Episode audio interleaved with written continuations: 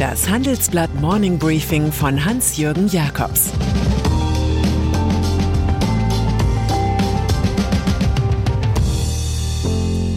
Guten Morgen allerseits.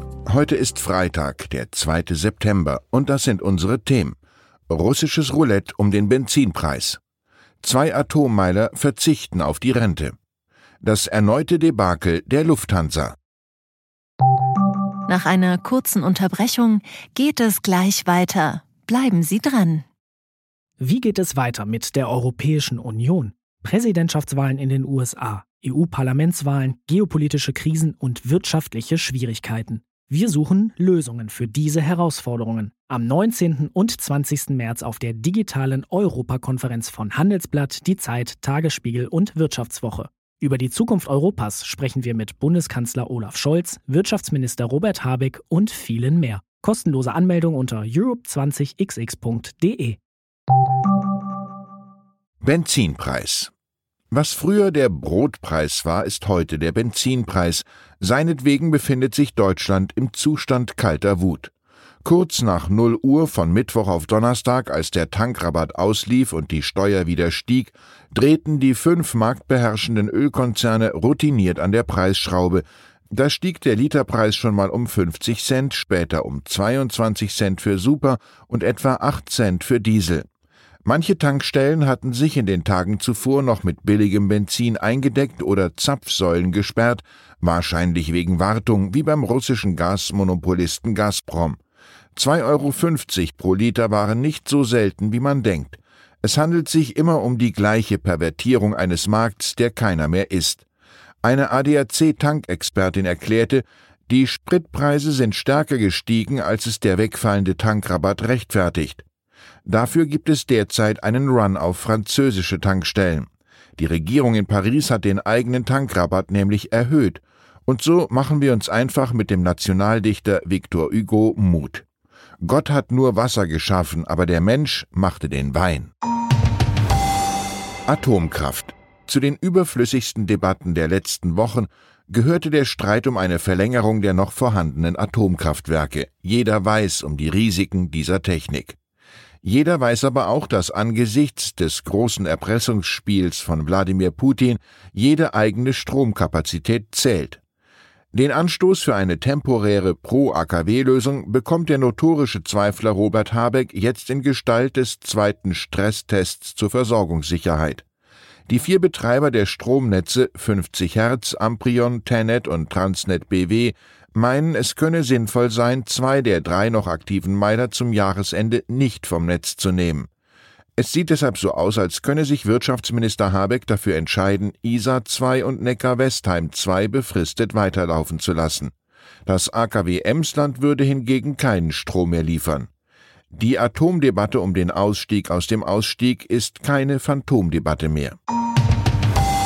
Podcast wenn Sie die technischen Details noch besser verstehen wollen, kann ich auf ein Podcast-Gespräch verweisen, das meine Kollegin Katrin Witsch jüngst in der Reihe Green and Energy unter dem Titel Atomkraft Ja bitte geführt hat. Ihr Counterpart Felix Christian Mattes, Umweltökonom und Energieexperte beim Öko-Institut. Russland. In Russland sorgt das Energiegeschäft nach dem Einfall in die Ukraine für Sanktionen, explodierende Preise und sprudelnde Gewinne.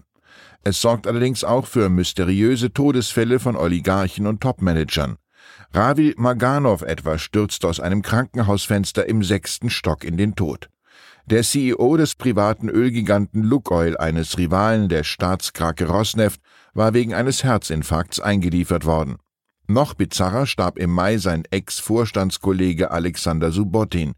Er ließ sich angeblich von einem Schamanenpaar Krötengift in eingeritzte Wunden träufeln, gefolgt von Geisterbeschwörung, Tieropfern und einem Hahnenblutbad.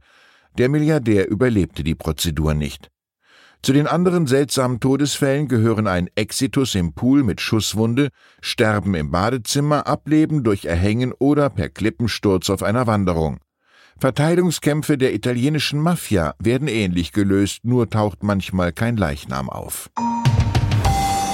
Lufthansa. Niemand wird behaupten können, dass die Lufthansa einen Lauf hat.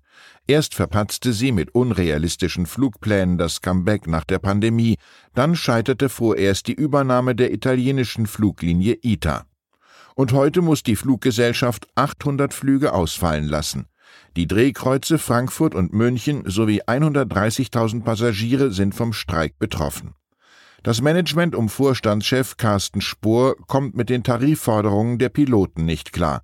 Sie fordern 5,5 Prozent mehr Lohn bis Jahresende plus Inflationsausgleich. Das würde 16 Prozent höhere Lohnkosten bedeuten, sagt die Lufthansa und droht im Fall einer Nichteinigung die Zubringerflüge für Frankfurt und München an die geplante Cityline 2.0 zu übergeben. Weil es auch Tarifgespräche mit der Kabinengewerkschaft UFO gibt, dürfte sich das Jahr der Flugstreichungen munter fortsetzen. Volkswagen in seinem ersten Interview als Chef von Volkswagen zeigt sich Oliver Blume federnd wie ein guter Stoßdämpfer. Man erkennt auf den ersten Blick wenig Unterschied zum herauskomplimentierten Vorgänger Herbert Dies. Beide schwören auf robuste, konsistente Finanzplanung. Neu ist, dass Blume viel Wert auf die Feststellung legt, seit Heinrich Nordhoff der erste Niedersachse am Steuer in Wolfsburg zu sein wohingegen der Österreicher Dies von BMW aus an den Mittellandkanal gekommen war. Im Einzelnen sagt der neue CEO von VW und alte CEO der wichtigsten Tochter Porsche über seine Doppelchefrolle, dass sich das strategische Führen des Konzerns und das operative Leiten einer Marke ideal ergänzen. Damit sei er eng an die Technologien, die unternehmerischen Prozesse und die Talente angebunden.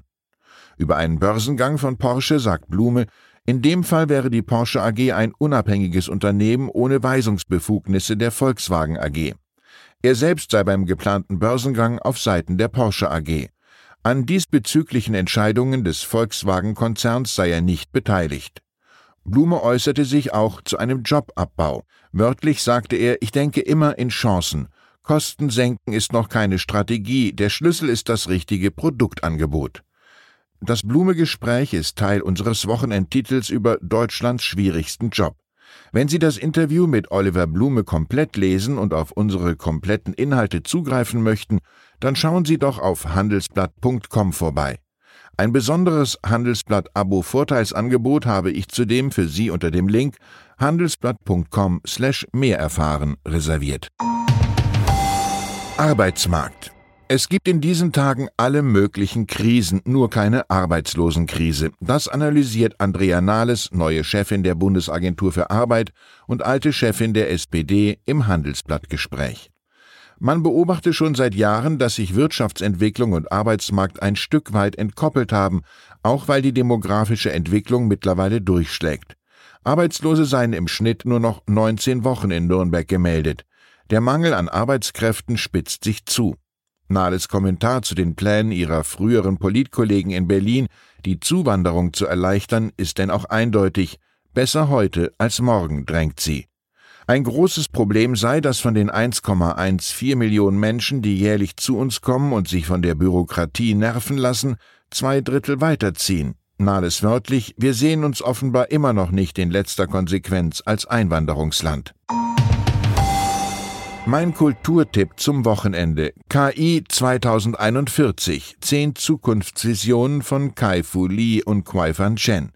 Bestsellerautor Lee, dessen letztes Buch AI Superpowers ein großer Erfolg war, hat sich hier mit einem Science-Fiction-Autor zusammengetan, um zehn Geschichten rund um Phänomene einer Technologiekarte zu erzählen. Es geht um Themen wie selbstfahrende Autos oder Deep Learning. Nach jeder dieser Episoden erläutert der Computerwissenschaftler die Technik hinter dem Beschriebenen, zum Beispiel wie neuronale Netze gegeneinander antreten, um sich beim Erzeugen und Erkennen manipulierter Videos, Stimmen oder Bilder zu überbieten. Das Buch ist die Nummer drei auf unserer Shortlist zum Deutschen Wirtschaftsbuchpreis 2022. Maja Göpel. Und dann ist da ja noch Transformationsforscherin Maja Göpel. Sie wurde jüngst von der Zeit mit dem Verbum Göpeln bedacht. Es war herausgekommen, dass an ihrem gefeierten Bestseller Unsere Welt neu denken der Journalist Markus Jauer mitgeschrieben hatte, auf eigenen Wunsch aber unerwähnt blieb. Beim neuen Buch Wir können auch anders können alle tatsächlich anders. Dort heißt es nun unter Mitarbeit von Markus Jauer. Im Handelsblatt-Interview fragt Göpel angesichts des multiplen Problemdrucks, warum wir uns nicht mehr zutrauen.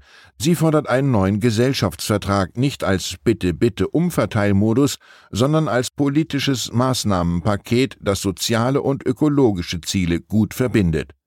Deutlich wird sie bei SUVs, den Gewinnvehikeln der Autoindustrie. 2,5 Tonnen zu binden, um 70 Kilo fortzubewegen, sei ein ziemlich unökonomischer Ressourceneinsatz. Als Experten können wir hier Arthur Schopenhauer in den Zeugenstand bitten. Gesunder Menschenverstand kann fast jeden Grad von Bildung ersetzen, aber kein Grad von Bildung den gesunden Menschenverstand.